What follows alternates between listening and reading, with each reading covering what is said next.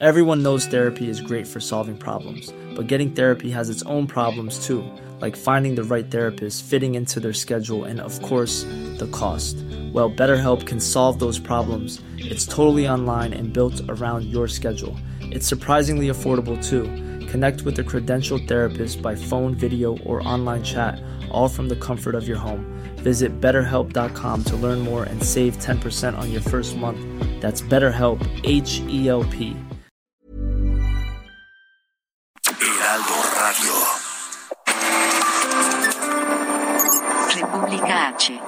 Alejandro Cacho. Muy buenas noches, buenas noches. Bienvenidos a República H. Hoy es miércoles 25 de agosto de 2021. Gracias por acompañarnos. Yo soy Alejandro Cacho. Le doy la bienvenida y le mando un gran saludo a donde nos sintonice en la República Mexicana a través de Heraldo Radio, también a través de eh, Media en los Estados Unidos. Gracias a todos, un gran saludo y no se despegue la próxima hora porque tendremos noticias importantes sobre la decisión que tome el Tribunal Electoral del Poder Judicial de la Federación en torno a la calificación de varias eh, elecciones. Atención Nuevo León, atención Nuevo León. Hay noticias sobre la elección de gobernador en Nuevo León eh, que le daremos un momento más. Atención Campeche, iremos a Campeche. Allá comenzó el conteo de votos, el reconteo de los votos de la elección para gobernador. ¿Qué pasará allá en Campeche? Imaginemos que se cuentan los votos nuevamente y que se confirma el resultado que se dio a conocer, que Laida Sansores obtiene el mayor número de votos, que en segundo lugar queda, queda quien sea que quede, y que los votos nulos siguen siendo más que la diferencia entre el primero y segundo lugar. ¿Qué va a pasar? ¿Qué pasa con esa elección? ¿Se confirma el resultado del 6 de junio? ¿Se repite la elección? ¿O qué pasaría en caso de que en este recuento de votos resulte ganador otro candidato? ¿Qué pasaría? Estaremos hablando de esto con el doctor Jaime Cárdenas, experto en derecho electoral, sobre los escenarios que nos plantea este recuento de votos de la elección para gobernador de Campeche. También, esta noche seguimos con el recuento de los daños que dejó Grace a su paso por territorio de Veracruz y de Puebla. ¿De qué forma el gobierno ayudará a los afectados, a los municipios de Veracruz? ¿Cuál es la situación en Puebla también? Que resultó con daños por el paso de Grace. Lo estaremos hablando esta noche. Y también hablaremos sobre el regreso a clases presenciales que sigue el tema. El presidente de la República y la secretaria de Educación afirman que el regreso va el lunes, los niños de regreso a las aulas. ¿Cuál es el ánimo en los estados? ¿Cuáles están listos? ¿Cuáles no? Estaremos hablando del tema. Esta noche aquí en República H, por supuesto también, Sofía García. Hola Alejandro, ¿cómo estás? Me da mucho gusto saludarte a ti, a quienes nos ven y a quienes nos escuchan a través del Heraldo Radio. Y bueno, ahora te voy a compartir una entrevista que tuvimos ayer para República H con el senador Alejandro Armenta. Él es el presidente de la Comisión de Hacienda y Crédito Público allá en el Senado. El fin de semana será su reunión en donde, bueno, pues ahí pondrán todos los puntos esta reunión a la que convocan las diferentes fuerzas eh, políticas, su plenaria, solo la plenaria de Morena, y ahí debatirán varios puntos, entre ellos el más importante para el inicio del arranque de la nueva legislatura, que es el presupuesto. Te vamos a decir qué dice el presupuesto que va a presentar Morena después de una reunión justamente que tuvieron con el secretario de Hacienda. De esto te platico más adelante. Muy bien, gracias, gracias Sofía García. Y comenzamos, comenzamos con lo ocurrido en la sesión de hoy que continúa en el Tribunal Electoral del Poder Judicial de la Federación. A las dos de la tarde comenzó esta sesión, una sesión a distancia donde los siete magistrados están analizando pues eh, las impugnaciones presentadas en torno de distintas elecciones del pasado 6 de junio. Eh, Así que bueno, por lo, por lo pronto ya hubo una orden del Tribunal Electoral del Poder Judicial de la Federación al Congreso para que haga la ley reglamentaria sobre la revocación de mandato, sí o sí. Le da un mes de plazo. Si en ese mes el Congreso no dictamina la ley regulatoria o la ley de la, de, la revocación de mandato, entonces será el INE el, señalado para llevar a cabo esa, esa regulación. Por lo pronto, en este miércoles, ¿qué está pasando en el Tribunal Electoral del Poder Judicial de la Federación? Vamos en vivo a la redacción de República H. Edgar Ledesma, tú tienes los detalles.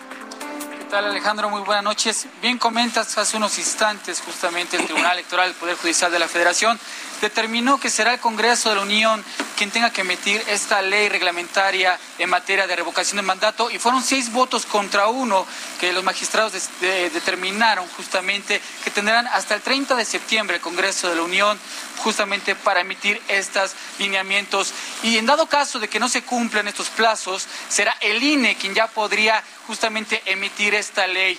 Eh, además, también en el segundo tema del día, el Tribunal Electoral determinó eh, revocó más bien la sanción en contra del movimiento ciudadano, esto por los presuntos desvíos millonarios de familiares a la campaña electoral de Samuel García.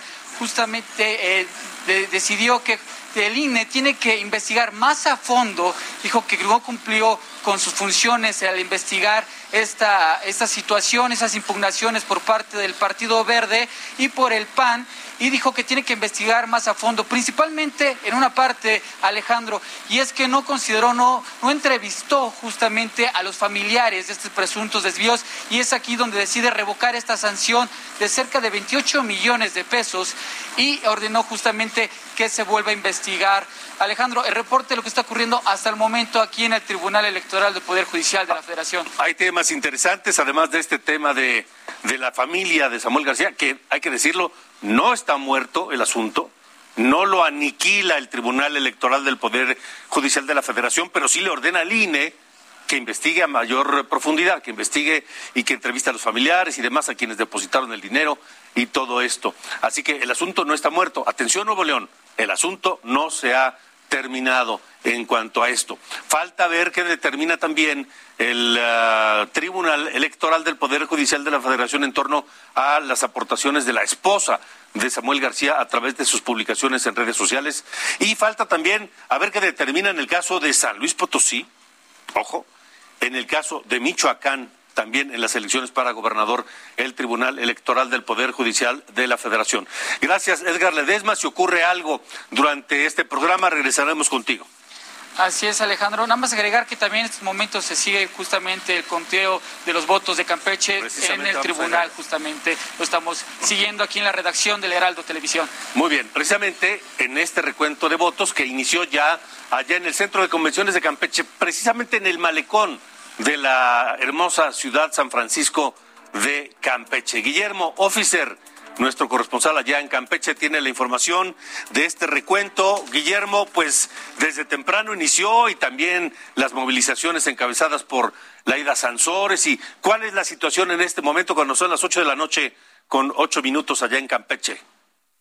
Muy buenas noches, Alejandro. Te saludo desde Campeche. Como bien lo has eh, dicho, la situación sigue su curso y una tensa calma ha cubierto al centro de convenciones Campeche 21 con los morenistas en este malecón de la ciudad, sobre el camellón central del malecón de la ciudad, quienes hoy por la mañana se manifestaron, marcharon con la eh, hasta ahora gobernadora electa de Campeche, Laida Sansores San Román, quien estuvo acompañada por Mario Delgado, quien tuvo que llegar vía terrestre hasta esta ciudad capital del estado este, en este recinto, bueno, eh, ha sido sede ya del primer reconteo durante las primeras, prácticamente las primeras 11 horas de este reconteo que inició a las 9 de la mañana con la apertura de la bodega contenedora de estos paquetes electorales.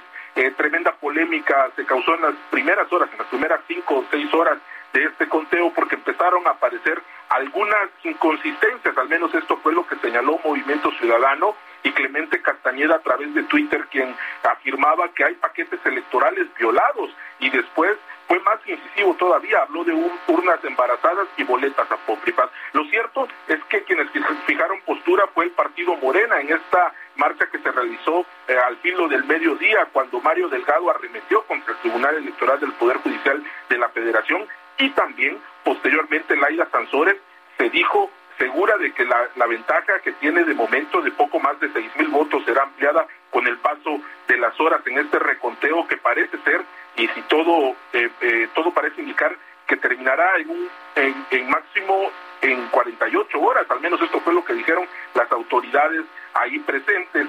Eh, importante señalar que hay presencia del Tribunal Electoral del Poder Judicial de la Federación, de la Sala Regional de Jalapa, del Tribunal Electoral de Campeche y también del Instituto Nacional Electoral. Sin duda es un escenario que Morena no preveía y no pensaba llegar hasta esta instancia, sobre todo porque se empieza a manejar la posibilidad de la anulación de la elección. Sin embargo, de momento Campeche permanece en el ámbito político en una tensa calma, Alejandro. Hay que estar muy atentos porque además el recuento de votos será ininterrumpido comenzó hoy temprano y hasta que terminen de contar todos los votos, no se va a interrumpir y entonces conoceremos qué es lo que va a ocurrir. Guillermo Oficer, seguiremos eh, pendientes y en contacto para dar seguimiento a lo que ocurra ya en Campeche. Seguiremos informando, Alejandro. Buenas noches. Gracias, buenas noches. Nuestro corresponsal allá en Campeche. Pero, a ver, ¿cuáles son los escenarios? Por lo menos dos indican que podría confirmarse el triunfo de la candidata eh, hoy declarada gobernadora electa, Laida Sansores de Morena. Eh, pero ¿qué pasaría si ella obtiene el mayor número de votos, pero la diferencia con el segundo lugar sigue siendo menor a la cantidad de votos nulos, que ese fue el motivo por que el tribunal ordenó el recuento? ¿Qué pasaría? ¿Se confirmaría el resultado ese y quedaría firme el triunfo de Laida Sansores? ¿O qué pasaría si en el recuento de votos resulta que hay otro candidato que tiene más votos que ella? ¿Qué ocurriría? Por eso le hemos pedido esta noche aquí en República H al doctor Jaime Cárdenas, un hombre de, amplia trayectoria, muy reconocida, experto en temas eh, electorales y derecho electoral, que nos eh, acompañe nos regale unos minutos de su tiempo eh, para saber ¿Qué puede ocurrir en Campeche? ¿Cuáles son los escenarios? Doctor Cárdenas, gracias por estar con nosotros. Muchas gracias Alejandro, a ti y al auditorio por eh, esta entrevista y, por las opiniones que eh, se pueden dar aquí. Pues lo que pasaría es que eh, el que gane después del recuento, claro, mediando la intervención del Tribunal Electoral de la Sala Superior, es la que tendrá que definir, definir el resultado, tomar la decisión definitiva el, triunfo puede ser por un voto o por dos votos. Eh, el que tenga, eh, después de la validación y del análisis del Tribunal Electoral sobre todas las incidencias, esto que oíamos del compañero reportero sobre las imputaciones o señalamientos que ha hecho el Partido de Movimiento Ciudadano, a la cadena de custodia, a, paquetes que tenían algún tipo de irregularidades. Esto tendrá que ser evaluado eh, jurídicamente por el Tribunal Electoral y la definición de quién es el gobernador o la gobernadora puede ser por un voto. Y esto se sabrá en las próximas horas. Eh, hablan de 48 horas para concluir el recuento. El resultado del recuento se eh, remite a la sala superior del tribunal y el Tribunal Electoral valora el recuento de las incidencias, las impugnaciones que hayan existido en él y toma la decisión. ¿Existe la posibilidad de que se anule la elección y tenga que repetirse? Bueno, eh, podría, es un, es un escenario extremo, yo no ve, lo veo así en este momento, porque este, eh, se trata de una diferencia así de un poco más de 5 mil votos, y este, se trata de un recuento en este momento. Ya eh, la litis, la litis tiene que ver con votos más, votos menos, eh, eh, vigilancia y respeto de la ley en la cadena de custodia, en fin, podría ser un escenario extremo. Yo no lo veo así. creo que el resultado tendrá que ver con el que haya tenido el mayor número de votos después de la evaluación jurídica que haga la sala superior del recuento. Es decir, eh, un escenario sería que la hoy declarada gobernadora electa Laida Sansores mantenga la ventaja de los votos y que, eh, y que su diferencia siga siendo menor al número de votos nulos. Si eso se confirma, ella sería la ganadora. Ella sería la, ganadora, es irrelevante para este otro momento procesal que haya más votos nulos que votos eh, de diferencia entre el primero y el segundo lugar. Ok. Eh, ¿Qué pasaría si en el recuento resulta que otro candidato tiene más votos? Bueno, ahí sí sería un escenario eh, muy extremo. Eh, eh, creo que el que tuviera más votos es el que sería el gobernador. Todos sabemos que la, diferencia o la disputa está entre en dos partidos, entre el partido Morena, el PT, con Laida Sansores, y el, el candidato de Movimiento Ciudadano. Entonces, la, la litis, la diferencia está entre ellos dos y todo el asunto consiste jurídico y material, sustantivo, en saber quién tuvo el mayor número de votos de los dos. Claro, el tribunal tendrá que conocer, como dije, incidencias, impugnaciones en el recuento, ver si eh, se, se, respetaron eh, los paquetes electorales, si se violó o no la cadena de custodia en la protección de esos paquetes electorales, etcétera. Pero este, la determinación del Tribunal Electoral será definitiva y creo que no es ya el momento procesal para una nulidad electoral, ni tampoco es el momento, no sería por las circunstancias del caso que otro candidato diferente a ellos dos eh, eh, tuviese alguna posibilidad de ser el próximo gobernador del estado. De acuerdo, bueno, pues entonces no hay más que esperar al recuento de los votos, a que se envíe toda la información a la sala superior del Tribunal Electoral del Poder Judicial de la Federación y que finalmente se califique en manera definitiva e inatacable ese fallo. Así es, así es. De acuerdo. Así es, así es. Muchas gracias, Alejandro. Al contrario, doctor, qué gusto haber estado, haber platicando aquí con, con usted en República H. A mí también me da mucho gusto verte y saludo al auditorio. Gracias, un abrazo al doctor Jaime Cárdenas, una autoridad en estos temas. Así que bueno, pues no hay más que esperar a ver qué ocurre con el recuento de los votos en Campeche, que se envíe toda la información al Tribunal Electoral del Poder Judicial de la Federación, a la Sala Superior que está aquí en la Ciudad de México y que emita su fallo. Ese es el escenario. Cambiemos de tema. Ocho y cuarto de la noche, estamos en República H. Yo soy Alejandro Cacho. Y ahora vamos a Veracruz. Atención, Veracruz. El gobierno federal y el gobierno de Veracruz se reunieron para evaluar los daños causados por el huracán Grace del sábado pasado. Hoy es miércoles. Desde Jalapa, el presidente López Obrador presentó un plan de ayuda para la reconstrucción dijo que no habrá límite presupuestal para apoyar a los damnificados, pero que hay que tener paciencia y confianza. Porque primero habrá que hacer un censo, así lo dijo. Se va a realizar un censo casa por casa. Vamos a hacer el censo lo más pronto posible. Tenemos el compromiso de que el martes en la noche, martes próximo, ya tenemos el censo de los primeros 24 municipios. Así que bueno, a quien perdió su casa, paciencia. A quien perdió todas sus pertenencias, se quedó con lo puesto, no tiene dónde vivir ni qué comer, paciencia hay que hacer el censo primero.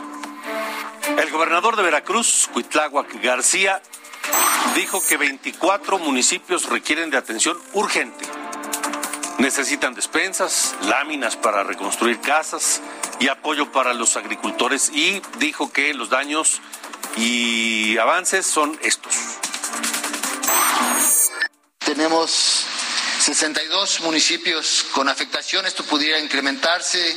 Esta es la lista preliminar de 62 municipios afectados con los diferentes con las diferentes afectaciones principales. Tenemos desplegados 115 vehículos de maquinaria, eh, entre ellos maquinaria pesada. Esto nos dio capacidad, por ejemplo, para abrir caminos a las cabeceras en el Totonacapan y ya tenemos también la apertura algunos caminos hacia la Huasteca Baja.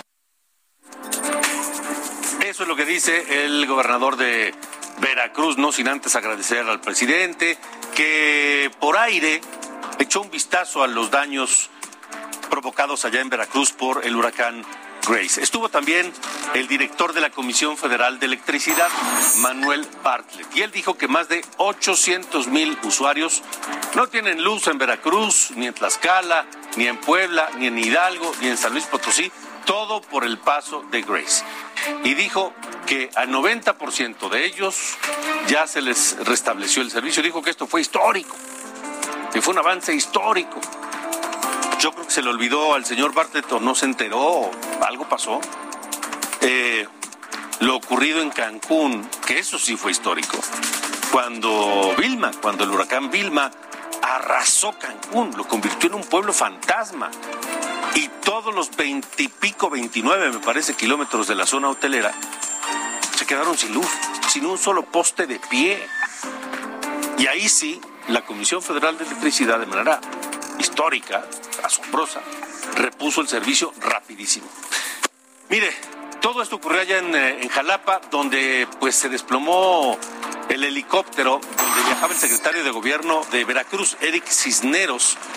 Trataban de volar hacia la Huasteca para revisar zonas afectadas, este, y la aeronave simplemente pues algo pasó, trataba de despegar de la unidad deportiva, eh, y, pues se vino abajo, de pronto habrá levantado 30 metros, 40 metros el vuelo y de pronto, ante la mirada atónita de todos los que estaban ahí presentes en esa unidad deportiva, la nave, este helicóptero de la Marina, se desplomó a tierra. Así fue el momento.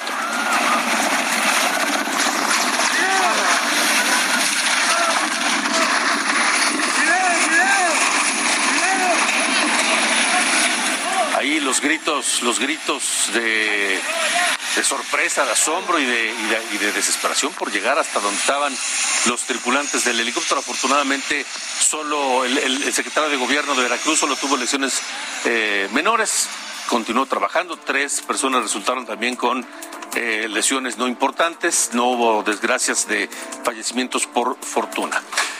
Vamos a Veracruz nuevamente, porque mientras en el discurso oficial se dice, tengan paciencia, vamos a hacer un censo, este, la situación en los municipios es desesperada en muchos de ellos y pues están protestando algunos y tratando de sobrellevar la vida como pueden. Juan David Castilla, te saludo con eh, el reporte allá en Veracruz. Buenas noches. Buenas noches, Alejandro. Te saludo con mucho gusto. También a toda la gente que nos ve y nos escucha. Así es, como bien lo comentas, localidades de diversos municipios de la zona norte de Veracruz continúan incomunicados a cinco días de que el huracán Grace pegara fuertemente en las costas veracruzanas. Decirte que pobladores de Cosquihui, Mecatlán, San Rafael, Martínez de la Torre, Papantla, Poza Rica, Tlapacoyan, Nautla y Gutiérrez Zamora denunciaron que sufrieron varios daños por los efectos del fenómeno meteorológico que tocó, eh, eh, ingresó a esta entidad la madrugada del pasado sábado. Decirte, Alejandro, también que los lugareños reportan que los árboles caídos todavía obstruyen caminos, paralizan la circulación vehicular y esto dificulta que la entrega de víveres y otros apoyos se lleve a cabo en estos momentos. Cientos de casas permanecen destechadas, la gente carece de alimentos, agua, ropa, colchonetas, y de otros apoyos. Decirte también que las familias de esa zona sufrieron daños por las rachas de viento superiores a los 200 kilómetros por hora, mismas que arrasaron con todo lo que se interponía en su paso. La gente está muy molesta, Alejandro, debido a que los cuerpos de rescate pertenecientes a corporaciones federales y estatales no han sido vistos hasta este momento en los sitios del desastre. Incluso, como bien lo mencionabas, en los municipios de Papantla y Poza Rica, la gente ya ha protestado, ya ha bloqueado carreteras para exigir que sea restablecido el servicio de energía eléctrica, toda vez que ya llevan varios días sin esto, también carecen de servicios de telefonía, de internet, y pues todo esto dificulta mucho que sea atendida la población vulnerable, Alejandro. Pues vaya, uno no, puede entender cómo es posible que no les puedan llevar alimentos, por por lo menos agua. eh, algo de ropa a toda esa gente que sí, los caminos están bloqueados, pero existen rutas por aire también, existen los helicópteros, existen otras formas de llevarles una primera asistencia, por lo menos para que en los primeros días, mientras se despejan los caminos y puede llegar las cuadrillas de ayuda, de rescate de la Comisión Federal de Electricidad y todo lo demás, este, lleguen a asistirlos, pero eso no lo puedo entender uno. De acuerdo, pues Juan David Castilla, gracias por la información. Seguimos pendientes contigo. Excelente noche, un abrazo Alejandro. Igualmente, gracias. Un abrazo fuerte, con mucho afecto a toda la gente en Veracruz que nos sigue a través de Heraldo Radio. Vamos a una pausa porque también en Puebla hay afectaciones, regresaremos con eso. No se vayan.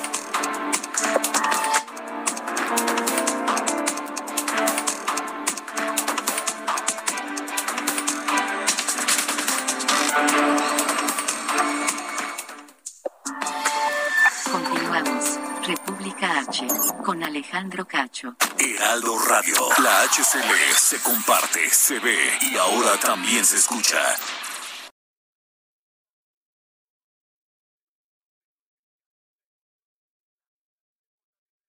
Heraldo Radio. Regresamos. República H. Con Alejandro Cacho.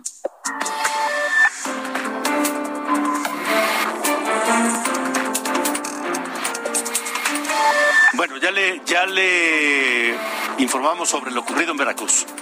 Atención Puebla, vamos a Puebla, donde el gobierno pidió a la 4T declarar la emergencia en los municipios afectados por Grace. Mientras llega la ayuda, el gobierno poblano ya entrega apoyo a los afectados. Vamos contigo, Claudia Espinosa, en Puebla, que tienes toda la información. Buenas noches. Hola Alejandro, te saludo con gusto a ti y a los amigos del Heraldo Media. Como lo comentas, te enviaron de hecho tres oficios para la declaratoria de emergencia, declaratoria de desastre y un oficio de colaboración para que la federación aporte ya de manera inmediata recursos y de eh, pues eh, algún tipo de economía para 64 municipios que resultaron afectados por el paso del huracán Grace en las tierras norte y nororiental. De acuerdo con el consejero jurídico Ricardo Velázquez, esta documentación ya se entregó de manera directa al Sistema Nacional de Protección Civil en espera de que les den respuesta porque hasta el momento no ha llegado ningún tipo de apoyo de parte de la federación. Hay todavía más de 300 mil personas que no tienen el servicio de energía eléctrica restablecido debido a que los caminos pues están prácticamente destrozados en comunidades como el Osochitlán, también como Axistlán, Amecatitlán y bueno pues están pidiendo las autoridades que se agilice el proceso. La maquinaria que en estos momentos se encuentra trabajando en la zona para pues abrir paso en estos 31 caminos que estaban dañados es de la Secretaría de Infraestructura Estatal. También se ha lanzado una campaña de coordinación para que toda la gente pueda donar en las diversas oficinas del sistema DIF estatal y pueda llevarse este apoyo a las comunidades, aunque ya se han entregado cerca de 50 mil despensas de manera eh, directa. Hay todavía una familia en el municipio de Tlaola que se encuentra en uno de los refugios que se habilitaron. El resto ya ha regresado a sus hogares y bueno, pues la realidad es que todavía se está haciendo el conteo. Por lo menos ya suman más de 40 mil las hectáreas que resultaron dañadas aquí en Puebla de café, de maíz, de frijol y de árboles frutales y que bueno, pues obviamente entrarán a un proceso de indemnización de parte del gobierno del estado, pero eh, se requiere del apoyo de la federación. Inclusive el gobernador Miguel Barbosa señalaba que lo dado a conocer en la mañana de la Comisión Federal de Electricidad, pues no era cierto porque en Puebla todavía no se ha logrado restablecer la energía. Solo en ocho municipios ya se pudo, pero en el resto más de 30 todavía es intermitente en estos momentos. De acuerdo, Claudia. La pregunta es, es decir, sí, la federación no ha enviado ayuda todavía a estas poblaciones afectadas en Puebla, pero el gobierno del estado ya se movió, ya comenzó a repartir ayuda y a asistir a la gente. Así es, a través del sistema estatal ya se llevaron despensas y láminas para estas eh, viviendas y también ya se lograron abrir algunos eh, caminos. Lo que sucede en estos momentos es que a varios de ellos pues quedaron completamente destrozados y ya requieren de un proceso Sí, de claro. mucho mayor. Claro, claro. La pregunta es por qué en Veracruz no lo han hecho. Gracias, Claudia Espinosa. Eh, te saludo. Gracias por el reporte. Y volvemos a Veracruz, eh, porque allá le decíamos, no hay, hay, hay, hay poblaciones totalmente incomunicadas. Una de ellas, una de las afectadas es Poza Rica, este importantísimo eh, municipio. Gracias al presidente municipal Francisco Javier Velázquez Vallejo, que está con nosotros aquí en República H. Presidente, ¿cómo está Poza Rica? Buenas noches. Hola, muy buenas noches, Alejandro. Bueno, te comento, Costa Rica está trabajando arduamente para poder restablecer, eh, en primera instancia, las vialidades que fueron obstruidas por el derribe de árboles eh, en una cantidad realmente muy importante, dado que el fenómeno que nos azotó el fin de semana pasado estuvo estacionado aquí en la ciudad, en el municipio, en la zona, eh, más de tres horas. Un, un huracán que venía clasificado como categoría 1 y que intempestivamente cambió su clasificación a categoría 2 y posteriormente a categoría 3, casi 4, con vientos de 220 kilómetros por hora aproximadamente. Y el problema es que la velocidad que llevaba era poca. Y no, es muy lento, por, por eso, eh, insisto, el estar aquí estacionado tres horas, tres horas en la, en la región, eh, vuelta y vuelta, los, las turbonadas, pues eh, realmente nos afectó bastantísimo. Eh, las viviendas más endebles, pues muchas viviendas endebles de las zonas marginales, pues quedaron sin techo, otras inclusive sin, sin casa, porque eran casas de madera o casas de lámina, y todas desaparecieron con el con el huracán. ¿Cuánta gente calculan que está afectada allí en Poza Rica, presidente? Mm, bueno, hemos hecho un cálculo aproximado, estimado, de unas, eh, bueno, para ser exacto, hasta el día de ayer, eh, hasta el día de hoy, ya en el corte que hicimos el día de hoy, tenemos casi nueve mil viviendas afectadas. ¿Y qué ayuda les ha llegado hasta este momento? Porque ya eso fue el sábado, domingo, lunes, martes y hoy es miércoles. Nosotros, nosotros hemos, nosotros hemos estado en, dos estrategias principales. Una es la de la limpieza de las actividades que comentaba y la otra es la de elaboración del censo de, de, viviendas dañadas y personas afectadas. Porque sin el censo no podemos solicitar, no podemos este, esperar eh, apoyos que no estén sustentados en una en una revisión pues eh, verídica de los de los casos, de los hechos. Estamos eh, en ese en ese programa de, del censo, estamos terminándolo el día de hoy. Y eh, eh, hoy tuvimos también una reunión con el secretario de Bienestar que nos visitó aquí con todos los alcaldes de la región, en donde ya se nos informó del programa integral de rescate de, de, la zona, un plan eh, ya se implementó anteriormente en el estado de Tabasco con las innovaciones tan fuertes que tuvieron por allá y que eh, significa un plan integral, no nada más no nada más traer apoyo humanitario, defensa, ropa, no nada más traer láminas para los techos, sino es un plan más ambicioso que va a ayudar de una manera integral a todas las familias. Pero eso se lleva tiempo y lo inmediato es asistir a la gente con... Lo, inmediato, nosotros nosotros estamos ya inclusive distribuyendo eh, algunas, bueno, nosotros no, las gentes que nos han estado apoyando, Cruz Roja, por ejemplo, ya empezó a repartir despensas el día de hoy. Tenemos aquí la visita de Unisocial, que ya también trae un camión cargado con víveres.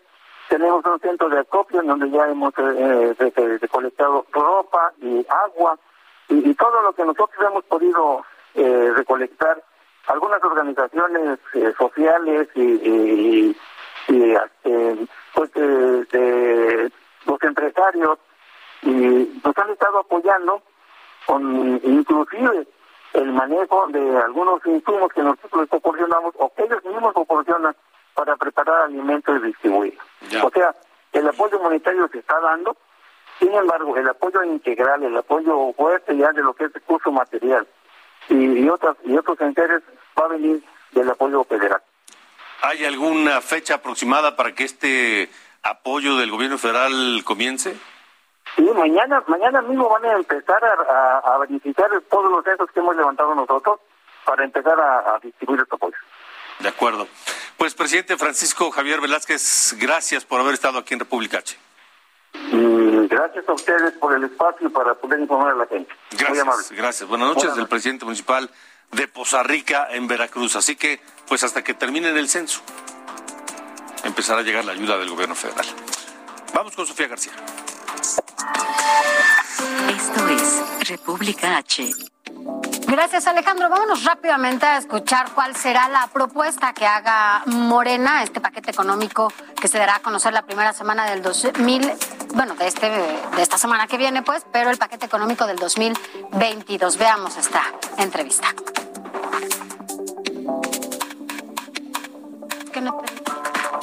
Gracias, porque además está con nosotros saliendo ya de una reunión apenas con el secretario de Hacienda, Rogelio Ramírez de la O, con miras ya a esta plenaria que tendrán senador eh, Armenta, presidente de la Comisión de Hacienda y Crédito Público, en donde, bueno, pues prácticamente tendrán ya hecho el presupuesto 2020, ¿no? En donde que se presentará en el Congreso a partir de la primera semana de septiembre. Gracias. Gracias a ti, Sofi, por esta oportunidad de comunicación. Uno de los principales temas tiene que ver con el paquete económico. Ley de ingresos, ley de egresos y la miscelánea fiscal. Eh, con, el, eh, con el secretario de Hacienda tuvimos un encuentro resultado de el planteamiento que hizo el senador Ricardo Monreal para reunirse con los sectores productivos. Hicimos durante julio y agosto, lo que va de agosto, más de 10 encuentros, reuniones a todos los sectores. Todos los sectores, primario, secundario, terciario. Y resultado de esas 10 reuniones es la carpeta que le he hecho llegar al secretario de Hacienda con una serie de temas que tienen que ver necesariamente con la reactivación económica. Es lo, lo, Nos preocupa la reactivación económica en el país y los empresarios, los sectores productivos, eh, lo mismo solicitan que se agilice la devolución del IVA, que se flexibilicen los procesos administrativos, así como que se tengan reservas importantes en la ley de ingresos para la reactivación del sector turístico. ¿Qué pasa con el ISR? Que muchos de ellos incluso pedían que le, le, disminuyeran o incluso no se los cobraran. Fíjate que el secretario de Hacienda ha sido muy claro, con base en la instrucción que ha dado el presidente, de no incrementar impuestos. Buscamos ampliar la base tributaria y tenemos que ser muy cuidadosos con respecto a cuáles son los estímulos financieros que la miscelánea fiscal se van a atender. ¿Por qué esta carpeta la entregamos antes de que se presente el paquete económico? Porque se trata de incidir de que la voz de los empresarios, que no son las cúpulas, que el gobierno debe servir a todos, pero que a los micro, pequeños empresarios, los, las pymes, las mipymes y los medianos empresarios, hay que recordarle a la audiencia, somos, son los que generan el 80% de, los empleos. La reactivación económica es uno de los puntos principales de esta propuesta que hace Morena, ¿no? Para la, el paquete económico 2020. ¿Cuáles otros puntos? Bueno, hay otro tema que tiene que ver con el, el financiamiento. El año pasado, en plena pandemia, la Asociación de Bancos de México, la ABM, eh, ofreció, ofertó cerca de 850 mil millones de pesos que entendemos nosotros no se han podido eh, liberar adecuadamente, no ha habido un flujo eficaz en esos recursos del sistema financiero y que, por un lado, la responsabilidad del gobierno de facilitar, de agilizar, de incentivar la reactivación económica que seguimos en la Comisión de Hacienda y en el Grupo Parlamentario de Morena en el Senado, pero por el otro, es necesario que los bancos no solamente se dediquen a eh, promover eh, tarjetas de crédito y tarjetas de débito. Usted tiene una, una iniciativa pendiente, ¿no? Sí. Hablando de bancos, ¿no? Sí, necesitamos que los bancos realmente eh, participen en el desarrollo del país y no solamente eh, estén concentrando sus esfuerzos en, en los servicios financieros de nómina.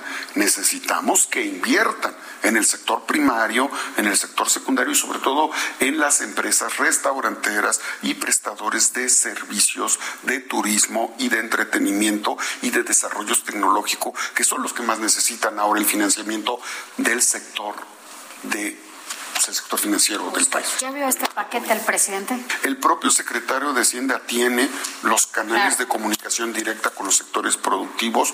No hay nada en esta carpeta que no se haya dicho o que no se haya planteado ya en otros momentos y que tiene que ver con el acompañamiento de la reactivación económica en nuestro país. Pues ya nos platicará cómo se llevan a cabo los consensos. Supongo que Ricardo Monreal estará ahí encabezando estos acuerdos. Sí, sin duda. El senador Ricardo Monreal ha sido una pieza fundamental para la aprobación de todas las reformas. ¿No necesita operadores? El senador Monreal ha logrado el consenso, la vinculación, el acompañamiento, las mayorías que nos han permitido reformas constitucionales que dan muestra de la eficacia que ha tenido él con respecto a las propuestas que el presidente ha enviado. No ha habido una sola propuesta presidencial que se haya hecho llegar al Senado de la República sin que haya salido aprobada. Esto es República H. Así la entrevista con Alejandro Armenta, quien es el presidente de la Comisión de Hacienda y Presupuesto allá en el Senado, quien por cierto dice que posiblemente se quede en esta legislatura también encabezando esta comisión. Pero bueno, pues ya veremos qué sigue en este presupuesto, que de inicio arranca el debate en la Cámara de Diputados. Son ellos los que inician el debate y después va al Senado para que se apruebe. Así las cosas, Alejandro, a unos días de que ya arranque la nueva legislatura. Que va a ser muy importante la próxima legislatura va a ser clave. Así es, muchos son los temas. Empecemos con la revocación de mandato. Uno de ellos, ¿no? Uno de ellos. Vamos a esperar a ver, a ver qué pasa. Así es. Bueno, continuamos, son las 8.44, tiempo del centro de la República Mexicana, estamos en República H. Eh, resulta que Mel Gibson, este actorazo de Hollywood, australiano el Mel Gibson, que incursionó siendo un desconocido en el cine a principios de la década de los 80 con una película futurista llamada Mad Max y que luego se volvió una superestrella del cine internacional. Mel Gibson estuvo en Baja California y se reunió con la gobernadora electa de Baja California, con Marina del Pilar Ávila. Eh, acudió allá porque dice que le encanta Baja California y hablaron de un proyecto para creadores en Baja California y demás. Pero bueno, la gobernadora electa invitó a Mel Gibson a un restaurante icónico en Tijuana. Es el restaurante César. En ese restaurante nació la ensalada César. Está por cumplirse un siglo de la creación de la ensalada César. 1927 se, se, creó la ensalada César, casi un siglo. Y lo llevaron ahí pues, porque es un lugar icónico de Tijuana. Y todo esto se lo cuento porque tal vez usted se pregunte cómo es posible que la ensalada César, mundialmente famosa, casi en cualquier lugar del mundo donde usted se pare, le pueden preparar una ensalada César. ¿Cómo llegó de Tijuana al resto del mundo? ¿Por qué una ensalada cuya receta se creó en un restaurante de Tijuana a principios del siglo pasado, cuando Tijuana, Tijuana era un pueblo, era una calle, la Avenida Revolución solamente. ¿Cómo llegó al resto del mundo? Pues resulta que un día llegaron a Tijuana y fueron al restaurante César.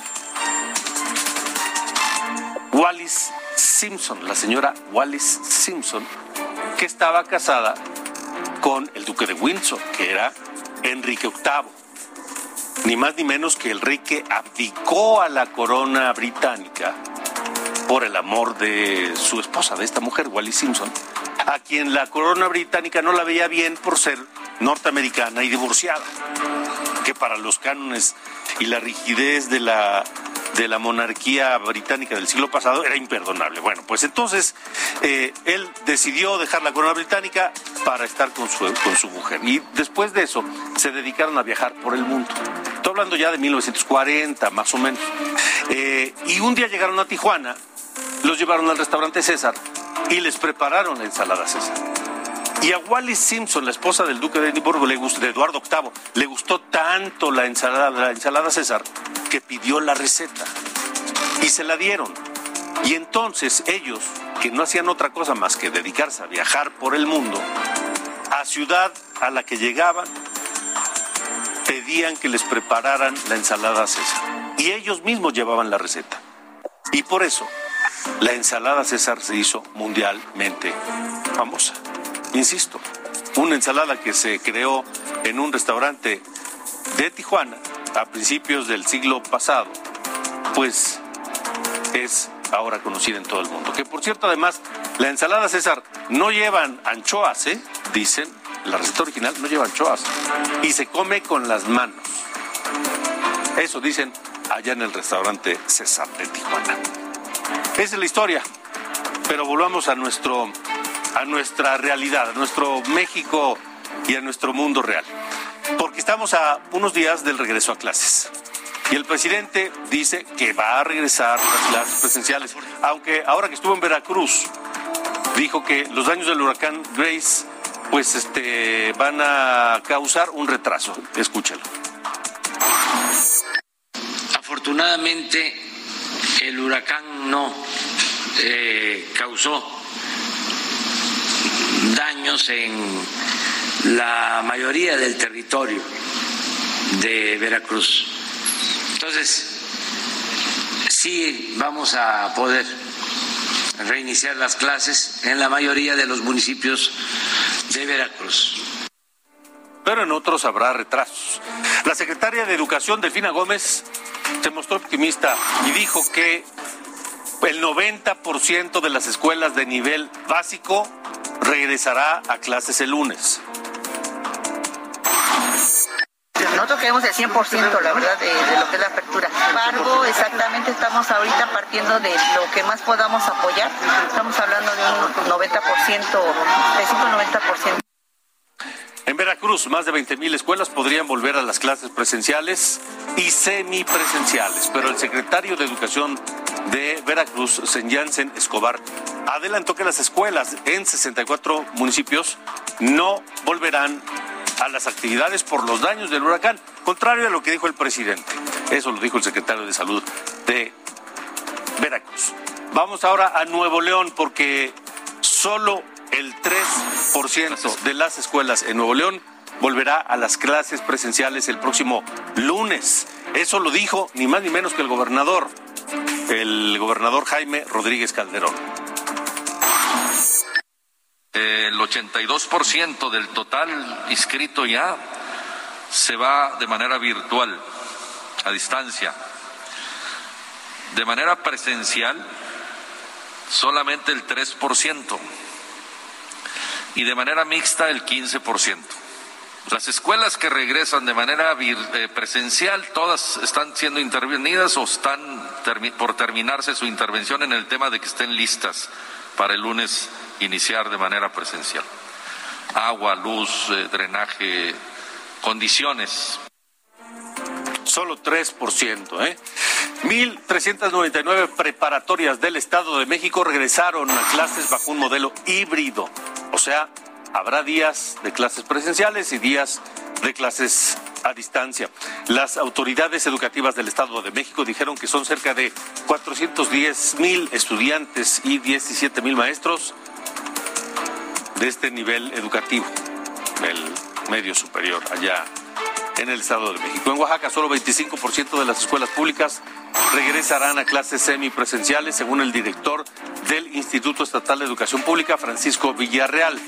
Esto será en eh, escuelas eh, principalmente del Valle Central de Oaxaca que cuenten con material de prevención. Que sea segura, es decir, que tengamos las herramientas necesarias para abrirla, como es el jabón, la eh, sanitización de la escuela, este, todos los elementos que deben de llevarse. Y por supuesto que está enterada la autoridad sanitaria y la autoridad de salud. Tercero, que sea un regreso escalonado, es decir, vamos a regresar por partes, no toda la matrícula de la escuela. En Quintana Roo, el regreso a clases presenciales será voluntario. El gobernador Carlos Joaquín González dijo que las escuelas que sí cuenten con condiciones para este retorno deberán cumplir con los protocolos sanitarios que minimicen el riesgo de contagios entre los estudiantes. Y el gobierno de Yucatán anunció que habrá protocolos y horarios específicos en el tema del regreso a clases para proteger a los estudiantes. Este retorno también será voluntario, escalonado y además se trabajará de la mano con la Secretaría de Salud allá en Yucatán. Y de Yucatán vamos a la otra península, a la de Baja California. Y en Baja California Sur, el regreso a clases será virtual.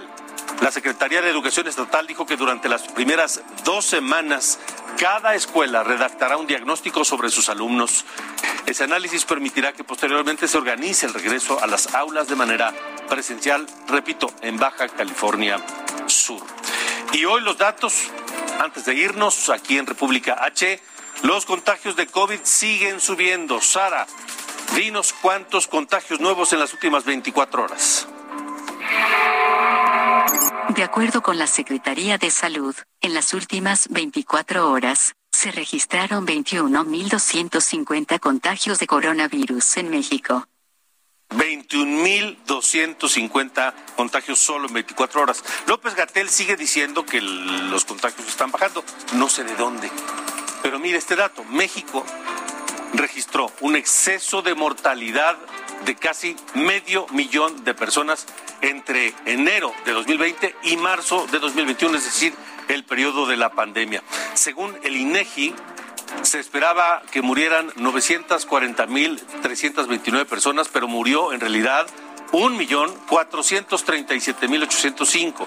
El exceso de mortalidad es de 497.476 personas, casi medio millón de personas, que significa el 52.9% de sobre tasa de mortalidad en México. Eso nos puede dar una idea del número real de fallecimientos por COVID. Gracias por haber estado con nosotros en República H. Pase buena noche, lo esperamos mañana.